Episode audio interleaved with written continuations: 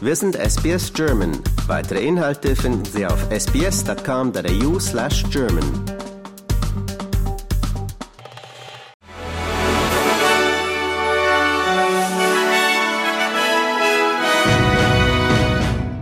Nach dem beispiellosen Angriff der radikal-islamischen Hamas ist in Israel eine Notstandsregierung eingesetzt worden. Regierungschef Netanyahu hatte der Opposition eine Zusammenarbeit in Zeiten des Krieges angeboten. Allerdings hat Oppositionsführer Lapid selbst einen Sitz im Kabinett abgelehnt. Inzwischen erklärt US-Außenminister Blinken, dass die USA eng mit Israel zusammenarbeiten, um eine Freilassung der von der Hamas festgehaltenen Geiseln zu erreichen. Blinken verglich die Angriffe der Hamas in Israel mit den Terroranschlägen in den USA am 11. September 2001.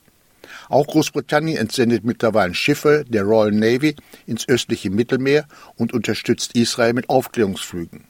Mit der Maßnahme soll die Stabilität in der Region gestärkt, eine Eskalation verhindert und die humanitäre Krise gemildert werden, heißt es in einer Mitteilung der Regierung in London.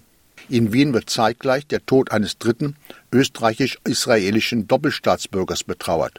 Zwei weitere werden noch vermisst. Regierungschef Anthony Albanese appelliert am Vortag des Referendums über eine Verfassungsänderung zur Einführung eines indigenen Beratergremiums für das Parlament an alle Australier mit Ja zu stimmen. Nach neuesten Umfragen sind bis jetzt nur etwa 42 Prozent der Abstimmungsberechtigten willens, ihre Zustimmung zu geben. Albanese rief bei einer Rallye in Adelaide die Menschen in Australien auf, jene Großherzigkeit zu zeigen, die den australischen Charakter ausmacht. This is a request from the first Australians mm. made in 2017 at Uluru after years of consultation with thousands of Indigenous Australians across hundreds of meetings across many years. Mm. And it's a, a gracious request, yeah. just asking fellow Australians to walk with them on the journey towards reconciliation. Bei den verheerenden Erdbeben in Afghanistan sind laut den Vereinten Nationen hauptsächlich Kinder und Frauen ums Leben gekommen.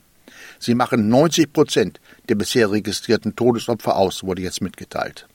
In der westafghanischen Region Herat waren am Wochenende bei mehreren Erdbeben laut Medienberichten fast zweieinhalbtausend Menschen gestorben. Mehr als 2000 weitere Menschen seien verletzt worden.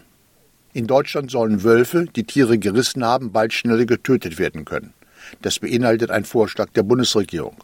Angesichts des Zuwachs der Wolfreviere und zahlreicher Übergriffe auf Weidetiere waren letztlich Forderungen nach mehr Möglichkeiten zum Abschuss der streng geschützten Tiere selbst von Tierschützern laut geworden. In Zukunft sollen Wölfe im Umkreis von einem Kilometer von der von einem Riss betroffenen Weide getötet werden dürfen.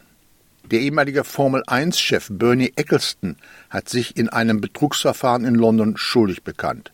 Die Anklage wirft ihm vor, Auslandsvermögen in Höhe von mehr als 400 Millionen Pfund bei der Steuer falsch angegeben zu haben. Bisher hatte der 92-Jährige die Vorwürfe stets zurückgewiesen. Bei einer Anhörung machte Eggleston nun eine Kehrtwende und zahlt eine Steuerschuld mit Strafe von rund einer Dreiviertelmilliarde nach. Und hier noch eine Meldung vom Fußball. Das Julian Nagelsmann-Debüt als Bundestrainer der Fußballnationalmannschaft findet morgen in Hartford, Connecticut gegen die USA statt. Am Dienstag trifft das DFB-Team dann in Philadelphia auf Mexiko. Die US-Tournee ist Teil der Bemühungen der Nationalmannschaft der Herren, nach dem blamablen Abschneiden bei der WM in Katar für die Heimeuropameisterschaft im kommenden Jahr wieder fit zu sein.